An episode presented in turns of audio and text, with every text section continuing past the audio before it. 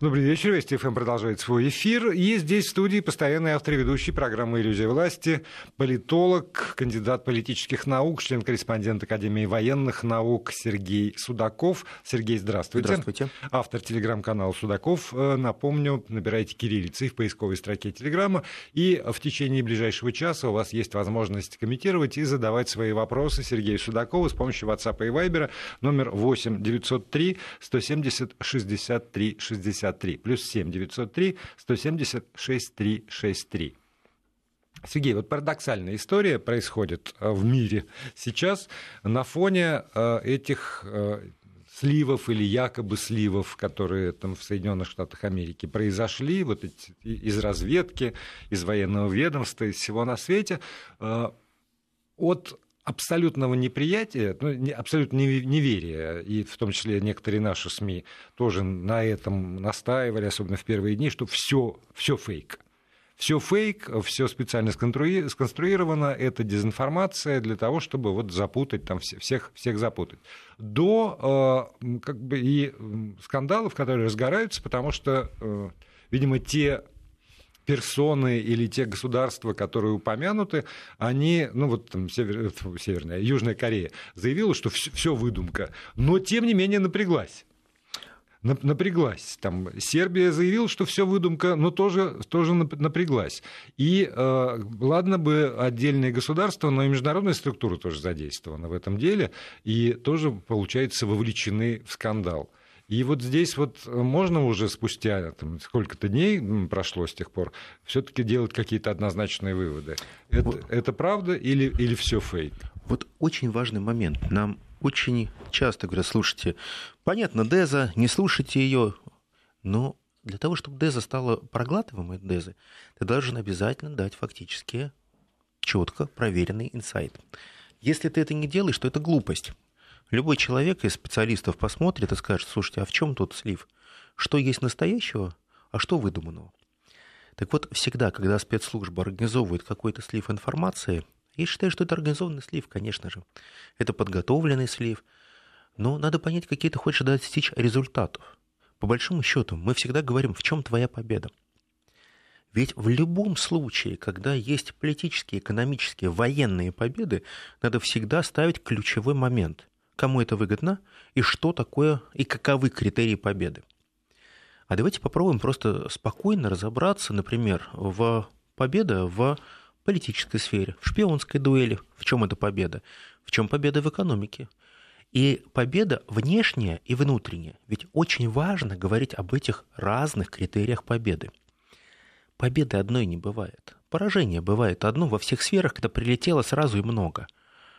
Вот посмотрите, Внутри Соединенные Штаты Америки, да, неоднородны. Нет того единства, которое было в 70-е, 80-е годы. Тогда действительно был а, раздел очень четкий на демократов, республиканцев, но практически все они понимали, что их объединяет то, что называется американское гражданство.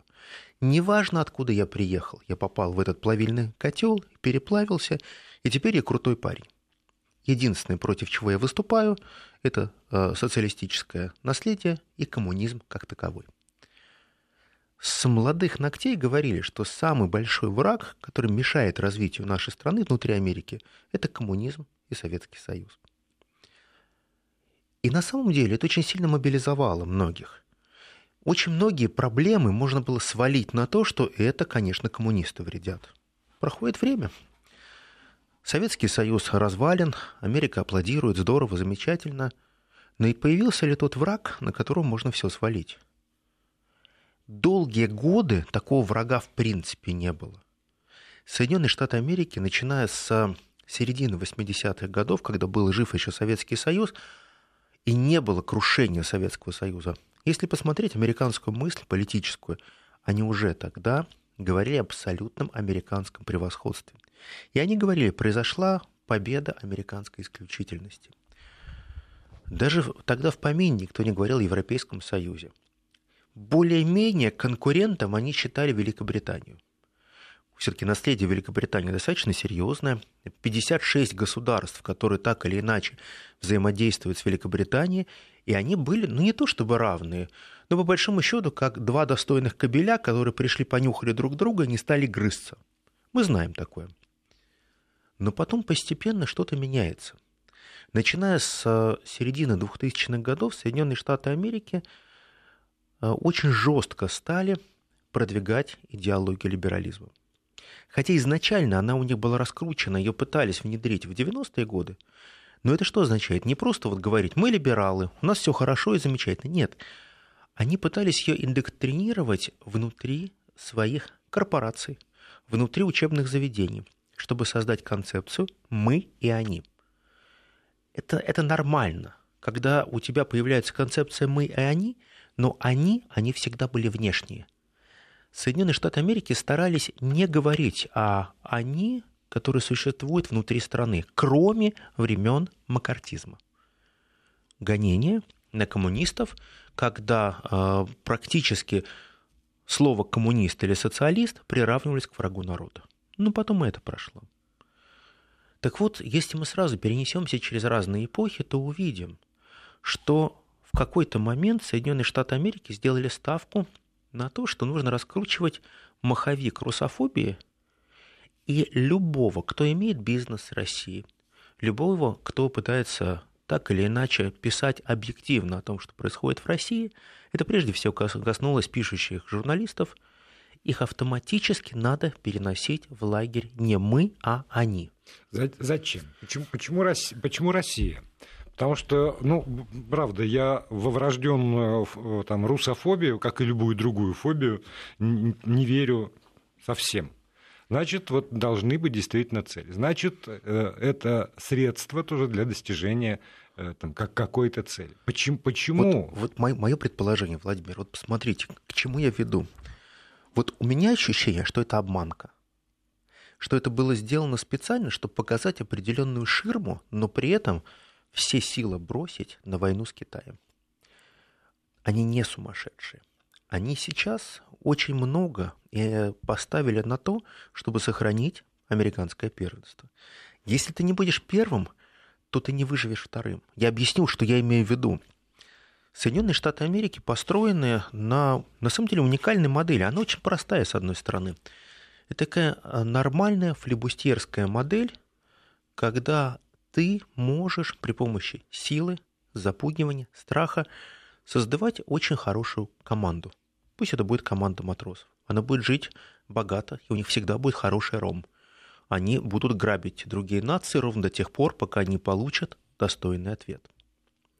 Соединенные Штаты Америки, например, когда, если мы возьмем тот же XIX век, если мы возьмем время после гражданской войны, то Соединенные Штаты Америки фактически занимались исключительно тем, что они обустроивали свою собственную территорию.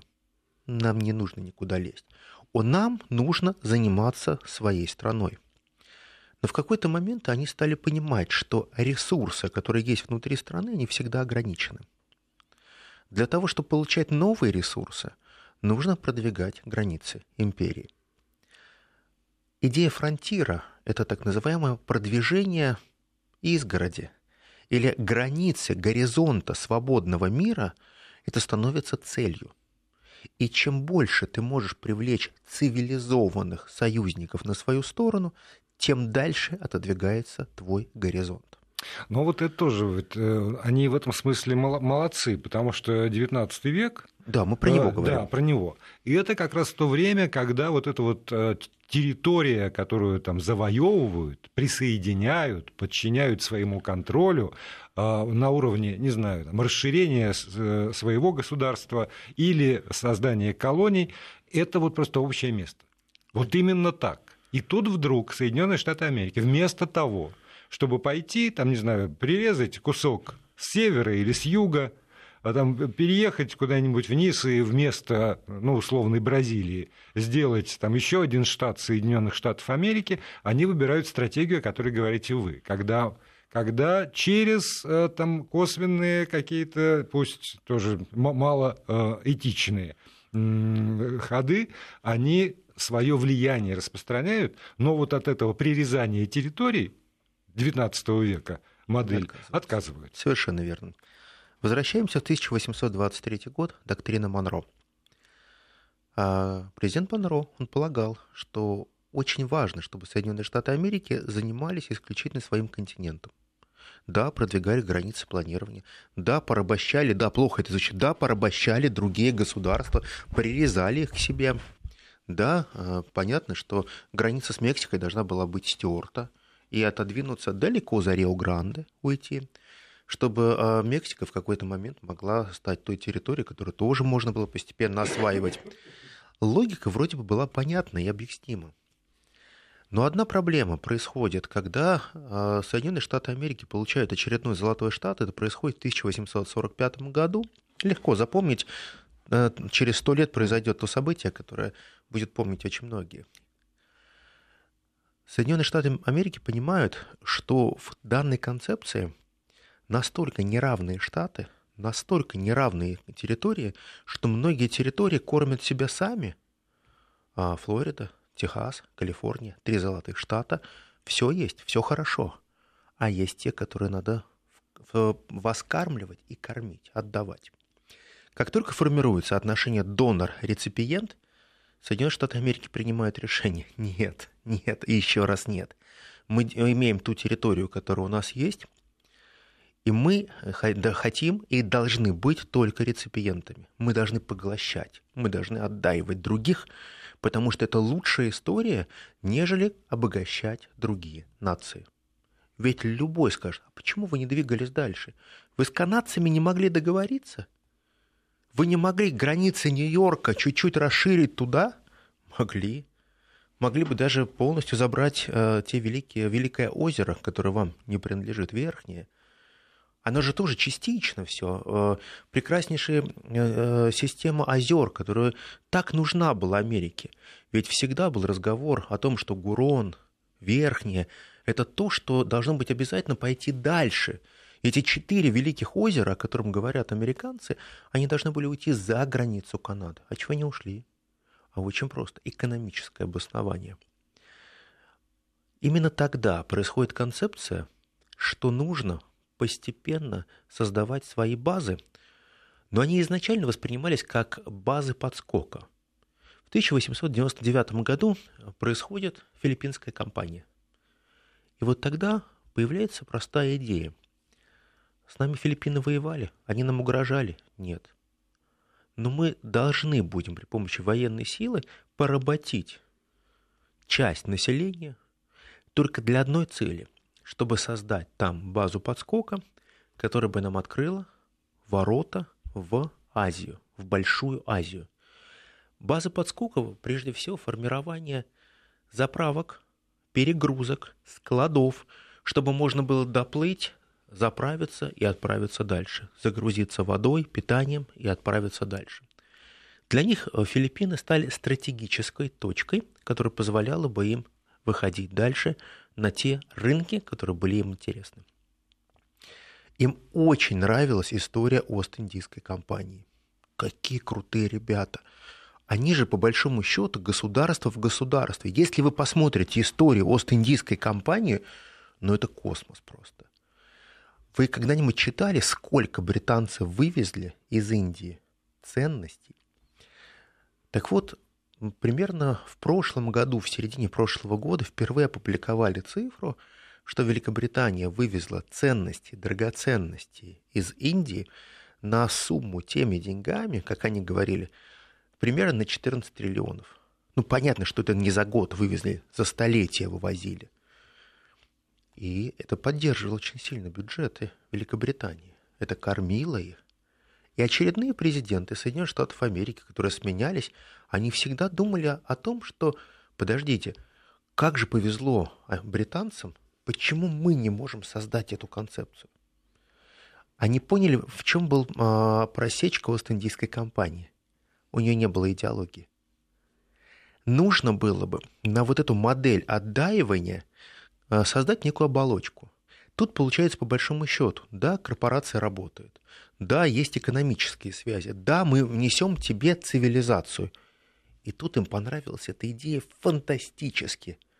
Если мы говорим о том, что есть дикий Запад в Америке и обустроенное восточное побережье, слушайте, а мы же после того, как начинаем обустраивать Дикий Запад, он становится цивилизованным, о, шикарная модель, мы же можем продвинуть этот Дикий Запад гораздо дальше. Почему я начал говорить про идею фронтира? Стоп, стоп, стоп, у себя нет. Мы должны продвинуть его в те нации, которые могут себя прокормить.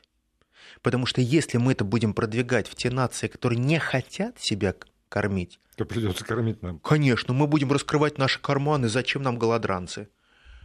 И история играет с Америкой очень э, такую злую, может быть, и добрую шутку одновременно. Первая мировая война. Вудро Вильсон э, с его идеей к вечному миру, с его почитанием Канта, с его концепцией того, что такое идеализм как таковой, он все-таки в 16 году принимает решение, Соединенные Штаты Америки вступают в Первую мировую войну. И именно в ходе Первой мировой войны они прекрасно понимают, что есть те страны, где можно размещать свое оружие и за счет наличия оружия, продажи оружия, продажи военных, политических гарантий, гарантий безопасности, просто крыши, можно получать очень большие дивиденды. А самое главное, это не стоит каких-либо серьезных манипуляций. Концепцию страха, которую можно продавать на экспорт. После Первой мировой уже. После Первой. И Вудро Вилсон, такой вот идеалист, такой замечательный, прекрасный человек, он вдруг начинает при помощи группы своих советников э, продвигать идею кэш-кау, дойной коровы. И он говорит, подождите, мы должны развивать свою промышленную экономику и совмещать ее с некой моделью виртуальной экономики, которая может нам приносить дивиденды. Но он говорит, мы никогда не должны уйти от производящей экономики. Это будет наша чудовищная ошибка. Мы должны всегда кормить себя самостоятельно. У нас должна быть своя сельхозка, у нас должны быть э, свои средства производства, своя промышленность и заводы, которые должны делать заводы.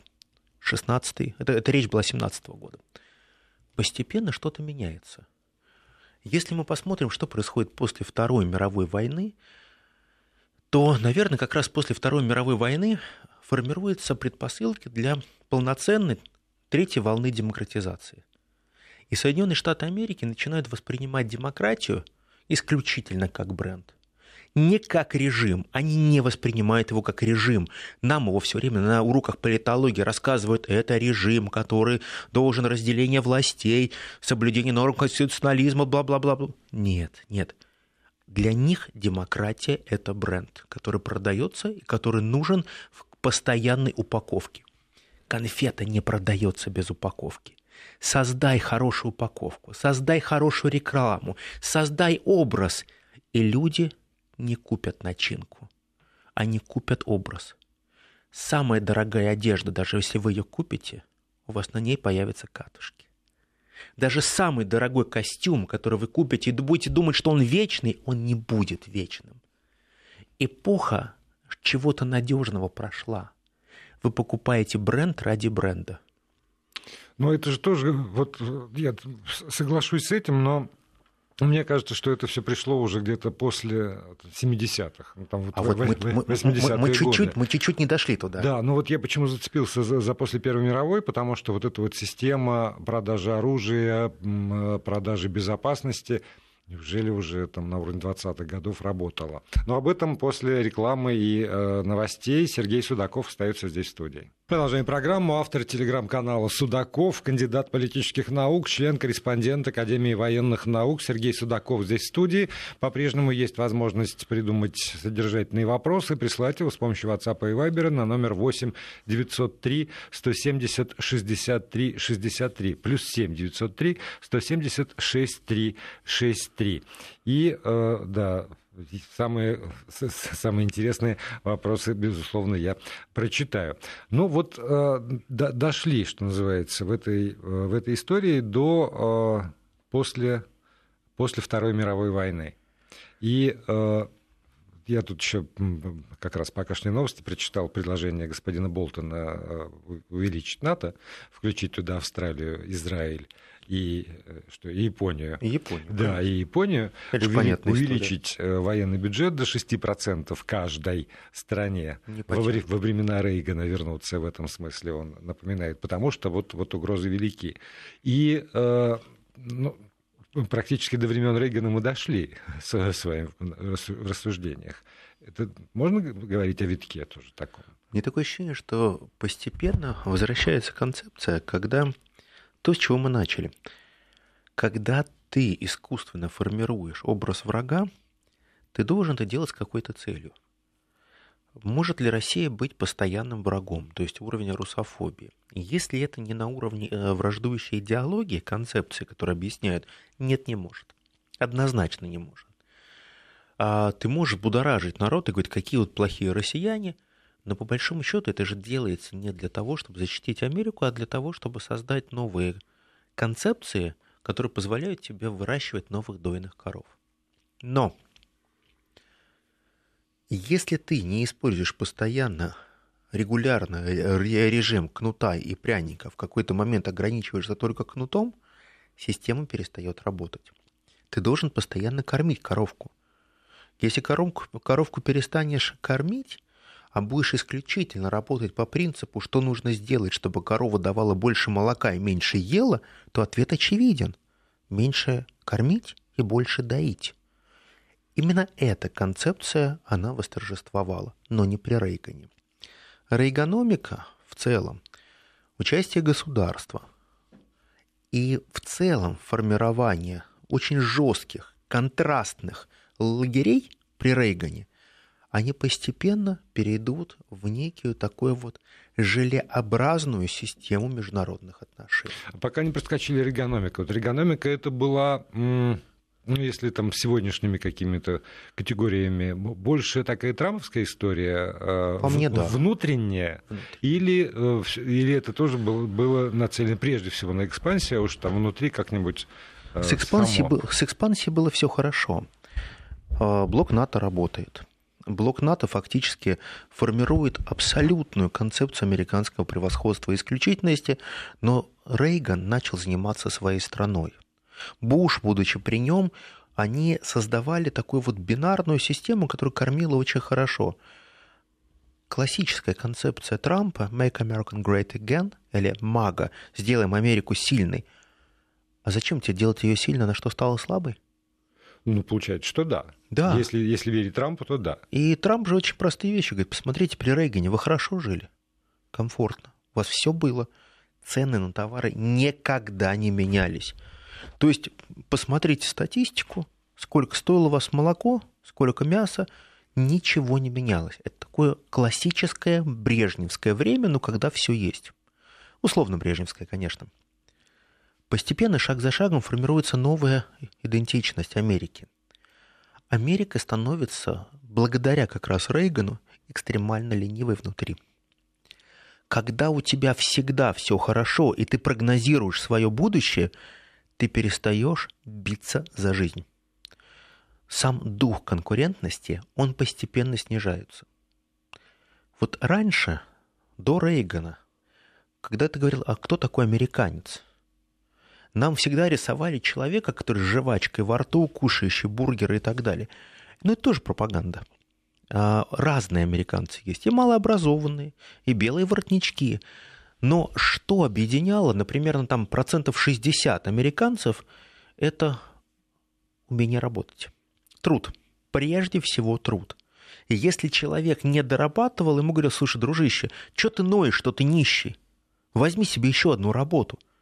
Тебя есть возможность, ну вкалывай 16 часов в сутки. Но тогда только не плачь, что у тебя ничего не получается тогда же формируется очень простая концепция. Если ты вчера был генеральным директором компании, компания разорилась, то надо пойти таксистом, надо пойти в ресторан официантов, кем угодно, чтобы опять подниматься. Но проходит время, и Соединенные Штаты Америки лишаются самого главного – уважения к труду. Чем больше Соединенные Штаты Америки продают либерализм наружу, тем меньше либерализма становится в самих Соединенных Штатах Америки. Ровно со времен Рузвельта в Соединенных Штатах Америки заканчивается эпоха классического либерализма и наступает концепция реформистского либерализма. А чем он отличается? Вмешательством государства во все дела. В Америке очень многие президенты хотели создать устойчивую систему медицинского обслуживания. Здравоохранение, полноценное здравоохранение никогда не получалось. А, огромное количество диссертаций в Соединенных Штатах Америки было написано про советскую модель. Вот на сегодняшний день придете в крупные базы, а, посмотрите а, библиотечные, сколько всего было написано по социалистической модели защиты здравоохранения. Советский опыт, опыт скандинавских стран, насколько эффективно можно сделать систему, когда предупреждаются любые заболевания. Американцы пишут про это книги, но прекрасно понимают, что общество же конкурентное. Количество государственных клиник, государственных больниц, ну, двух рук хватит, чтобы посчитать. Одна из них в Кливленде находится, абсолютно государственная больница. В Америке даже есть шутка. Если почувствуете совсем себя плохо и нет денег, на автобусе доезжайте до, до Кливленда, найдите этот госпиталь и постарайтесь умер... начать умирать на его ступеньках. Возможно, вас втащат туда и оживят. В любом другом случае концепция страховой медицины, она понятна. В свое время Клинтон, еще в 1992 году, он хотел создать систему, которая позволила бы многим американцам, не имеющим достаточных денег для того, чтобы покупать очень дорогие страховки, все-таки получать достойную помощь, которая датировалась бы государством. Государство должно участвовать. Ведь либерализм говорит вам о чем? Самый главный враг рынка государства. Если государство вмешивается, это очень плохо. Все решает рынок, конкуренция, ла-ла-ла и все прочее. Я задаю вопрос. Тогда вся концепция нового курса Рузвельта построена на том, что государство стало датировать и давать новые рабочие места. Именно государство создавало инфраструктуру, именно государство а, начало а, давать огромнейшие деньги, чтобы развивался военно-промышленный комплекс, который, кстати, создает уже, уже из частных компаний. Ну, толчок-то кто дал? Государство. А все пособия, всевозможные выплаты, компенсации, да платит государство. Да вспомните тоже пандемию. Не, ну понятно, что концепция либерализма уже в чистом виде да нет. Там, не, не существует.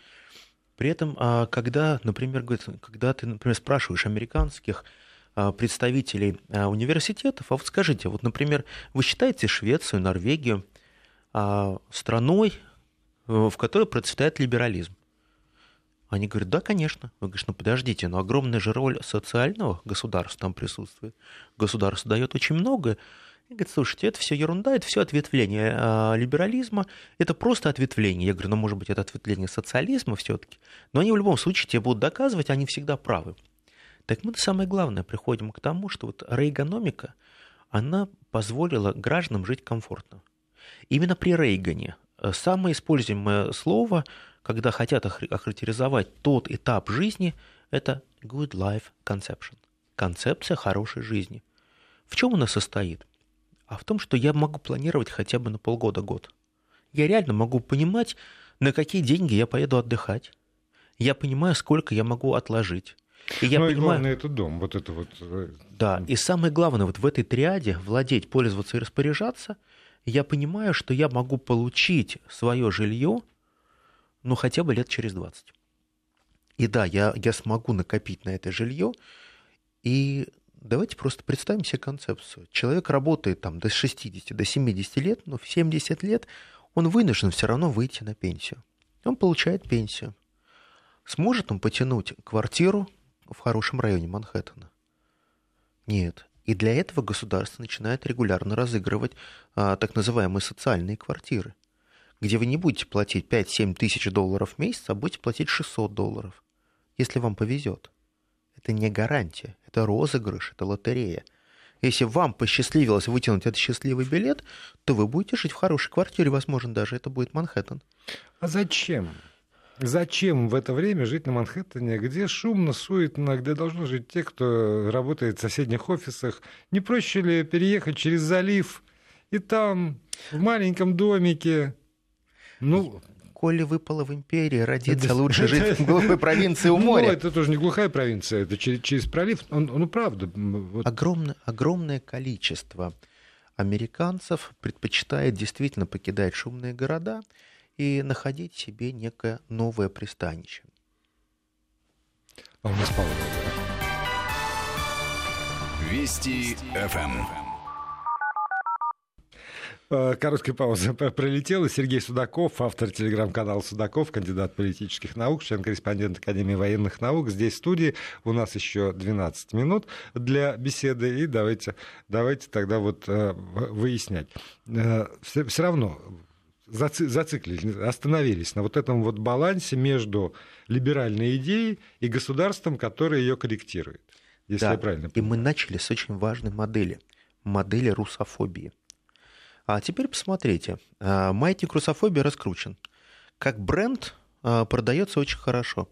Воспринимает этот бренд молодежь? Нет, от слова совсем. Вот им наплевать. Опросы проходят, говорят, русские вам враги. Слушайте, нам все равно. Мы живем внутри своей страны, и мы не читаем газет. Нам, нам вообще безразлично. Русофобию начинают воспринимать в основном люди 40+, 50+. Вот им, а, кто ежедневно читает новости, смотрит телевидение, им все время объясняют, что во всех их бедах виновата Россия. Но при этом сейчас во всех заголовках появляется новая концепция, но воевать мы должны за Тайвань. И тут происходит определенный когнитивный диссонанс. Непонятно, если во в том, что а, э, бензин дорожает, одежда дорожает, еда дорожает, виновата Россия, то почему мы должны воевать с Китаем? Тем более, что бензин подешевел. Да. Значительно. А значит, Россия это в принципе ничего нам особо плохого не сделала. А другой вопрос. Америка не воюет с Россией, но воюет.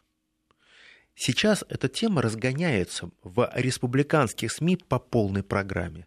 Мы просто смотрим какие-то отголоски. Те, кто профессионально занимается Америкой, они, конечно, знают, что происходит. А так мы видим комментарии, которые идут в основном с Fox News. Ну, из республиканских каналов, очень популярных. И Такер Карлсон, ну, фантастически э, сейчас популярен, потому как ему разрешают, именно разрешают заниматься внутрянкой он спокойно рассказывает о том, что происходит внутри Америки. И именно он говорит о том диссонансе, который сейчас происходит, и он, я не, он пытается докопаться до сути. Америка сейчас должна перейти на военные рельсы, производить огромное количество оружия, чтобы начать войну за независимый Тайвань. Но при этом сами тайваньцы, которые проживают на, в Тайване, они говорят, что мы не враги с Китаем, что у нас хорошее экономическое взаимодействие. Если бы вы туда не лезли, никто бы нас не блокировал, и все было бы у нас хорошо. При этом есть театр военных действий, который называется Европа. И на сегодняшний день а, очень хорошая поправка бюджета Америкой была получена за счет европейских стран, которые начали покупать а, газ, нефтепродукты с достаточно большой маржинальностью. То есть они платили а, деньги Соединенным Штатам Америки. При этом Соединенные Штаты Америки признают, что часть они готовы даже санкционного продукции продавать как угодно, главное богатеть, чтобы они были в хорошей форме. Но вот тут возникает некое государство и царство, очень большое и серьезное, которое называется Китай. Китай очень спокойно смотрит на всю эту ситуацию – но также наращивает военные мускулы, вкладывая деньги в развитие военных технологий и постепенно налаживает отношения с Российской Федерацией. Америка, с концепцией Америка прежде всего, где либеральные ценности должны быть прежде всего, перестает в какой-то момент восприниматься исключительно как град на холме. Проблем слишком много накапливается. Вы знаете, вот э, нет такого понимания, что вот э, Голиаф должен мгновенно в одну секунду упасть. Он не упадет в одну секунду. Хорошие ноги не глиняные. Много чего сделано за эти 200 лет. Ну, правда, и вложения хорошие, и подушка безопасности хорошая, и золотые парашюты есть. Но меняется другая концепция. Мир изменяется, и сейчас мир э, переходит в стадию разбалансировки – то есть представьте, когда у вас работает двигатель внутреннего сгорания, у вас прекрасно работают системы зажигания, свечек, а тут что-то начинает сбоить, троить, четверить. Что-то происходит не так. Соединенные Штаты Америки также пытаются запугивать своих сателлитов, создавать э, ощущение, что нужно больше и больше денег вкладывать в развитие оборонных или военных союзов. Ну а дальше что? Вот на сегодняшний день вся суть существования НАТО по большому счету сводится к тому, чтобы рано или поздно нужно будет устроить большую войну. Где? Возможно, в Европе. Ну, а возможно, и в Индокитайском регионе. Они-то говорят, что они как раз гаранты мира, чтобы не возникла большая война. Вы знаете... Чтобы ни у кого не возникло даже мысли э, начать эту большую войну. Ну да, а, воюем только мы, никто кроме нас. Получается такая история. Ну, возможно, это и хорошая история, но Понимаете, в чем дело? Все больше и больше а, представителей гражданского общества начинают воспринимать блок НАТО как крайне агрессивный. Ведь сейчас даже а, весьма популярно, когда в тех же Соединенных Штатах Америки задаются вопросом, а вот вся суть существования НАТО против кого? Вам все ответят против двух государств. Против России и Китая задаюсь вопрос, а где Северная Корея, Иран, Палестина? Вы же всегда считали, что э, НАТО обязательно должно решать вопрос мирового терроризма. Почему мы сейчас не видим с вами на телевидении обсуждения того, что происходит с террористическими сетями? Они рассосались? Их победили. А победили как? Вот путем коронавируса? Нет, ну не, почему, почему же? Вы же знаете, как объясняется, как победили. Там худо-бедно решили афганский вопрос худо или бедно. Худо-бедно, значит, решили сирийский вопрос, во всяком случае, на уровне терроризма решили. Помните, мы с вами говорили а, про продовольственную безопасность? Самое большое количество голодающих сейчас находится не в Африке, а именно в Афганистане. Но об этом не принято говорить. Нет, я и говорю, что я, я же не, не говорю, что так есть, я да говорю, нет, что нет, как я... это продается. И, причем, и да. в этом смысле, да, вот и решили проблему терроризма международного, да. обезглавили. Возникает какой-то новый лидер. Мы туда, значит, одной ракетой форточку быстро решаем эту проблему. Наверное, это хорошо, но почему-то мне очень сильно это напоминает сценарий некого марвеловских комиксов, когда супергерой, который действительно может решить абсолютно все проблемы. Но понимаете, в чем дело? Мы с вами тысячу раз говорили, когда мальчик кричит «волки-волки», и они не появляются, в какой-то момент происходит разочарование. 6% от ВВП – огромные деньги. Реально огромные деньги. Если мы сейчас посмотрим бюджет НАТО на следующий год, 1 триллион 340 миллиардов долларов. Вы просто подумайте, вот за эти деньги можно решить очень-очень многие проблемы. Половина бюджета НАТО достаточно для того, чтобы, например, львиная часть всех голодающих Африки перестали голодать. И не просто сейчас, а появились те базы, которые бы их кормили. Не забывайте о том факте, что НАТО во многом создавалось как коммерческая организация, никто это не скрывал. То есть э, от идеологической организации, военной организации до бизнес-организации, когда ты устанавливаешь цену закупки того, что ты производишь.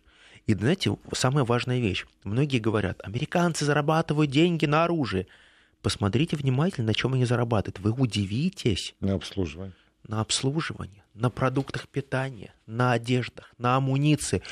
Казалось бы, на всякой ерунде. Шнурки на обувь они продают по 14 долларов. Ну, не могут шнурки стоить столько. Но они вам расскажут, что они, что они со спецпропиткой, там еще чем-то. И там добавленная стоимость не 20%. Ну вот правда, ни разу не 20%. Макинси когда-то полезли в то, чтобы расследовать, что такое НАТО, как там идут тратятся деньги, очень быстро этот их отчет Макинси убрали из публичного пространства и оставили от него только вот заглавие, контекст, который можно посмотреть. Так потому что не, не остановимся ни перед чем, чтобы сдержать эту страшную угрозу. Это вот, э, я не знаю, это, это можно вложить в уста кого угодно. Не остановимся ни перед чем, чтобы сдержать страшную угрозу. И в этом смысле э, там и Китай играет в ту же ну, не знаю, игру, наверное, это не то слово, но, в случае, по, по тем же совершенно лекалам, потому что есть угроза со стороны Америки. Тоже там американцы не скрывают, у них в концепции внешней политики это написано, в Да. оборонной доктрине. Вот. Поэтому, да. А, раз, а там, видите, накапливают, тогда у нас без этого НАТО, без расширения НАТО мы не можем противостоять. И вот это вот такой ком, все пользуются одними и теми же формулами. Вы знаете, м- мне такое ощущение, что мы постепенно выходим в концепцию ГОПСа. А, у меня был Control Omnes, война всех против всех. И для меня вот ключевой вопрос, существует ли доверие как критерий мировой политики, на котором выстраиваются определенные добрососедские отношения или соотношения отношения внутри союзов? Как показал слив, нет. Нет. Я вот, мы сегодня с вами говорили, проговорить там тоже о, всех этих сливах более подробно. Мы чуть-чуть ушли в историю, но тем не менее, вот то, что если мы внимательно посмотрим, есть ли критерий доверия, а он действительно был когда-то. Он был тогда, когда у вас из вашей тарелки ничего не воровали. Но сейчас, например, э, очень четкое понимание, что такое доверие по отношению Америки к другим странам они без иллюзий достаточно четко и цинично объясняют эту концепцию. Я увидел формулу, мне она понравилась. Форму доверия – это когда политическая элита Америки и правящий класс дословно спокойно разговаривает на равных с политической элитой политическим классом союзного государства.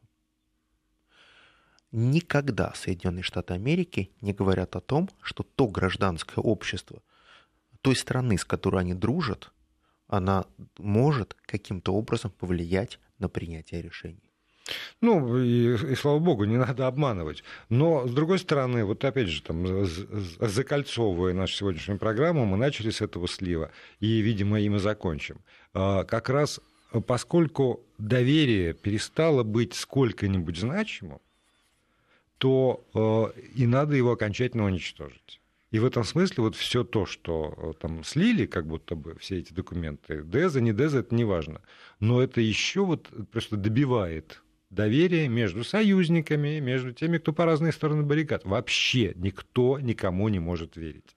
Мне кажется, что современная система международных отношений, она э, не только строится на принципах патрон-клиенталистских отношений, но и она входит в новую эпоху, когда цинизм, а не прагматизм становится не просто очевидным, а нормальным явлением в мировой практике. Вот это вот новая нормальность, увы, такая циничная. Спасибо большое. Сергей Судаков Спасибо. сегодня с нами, и в понедельник новая программа.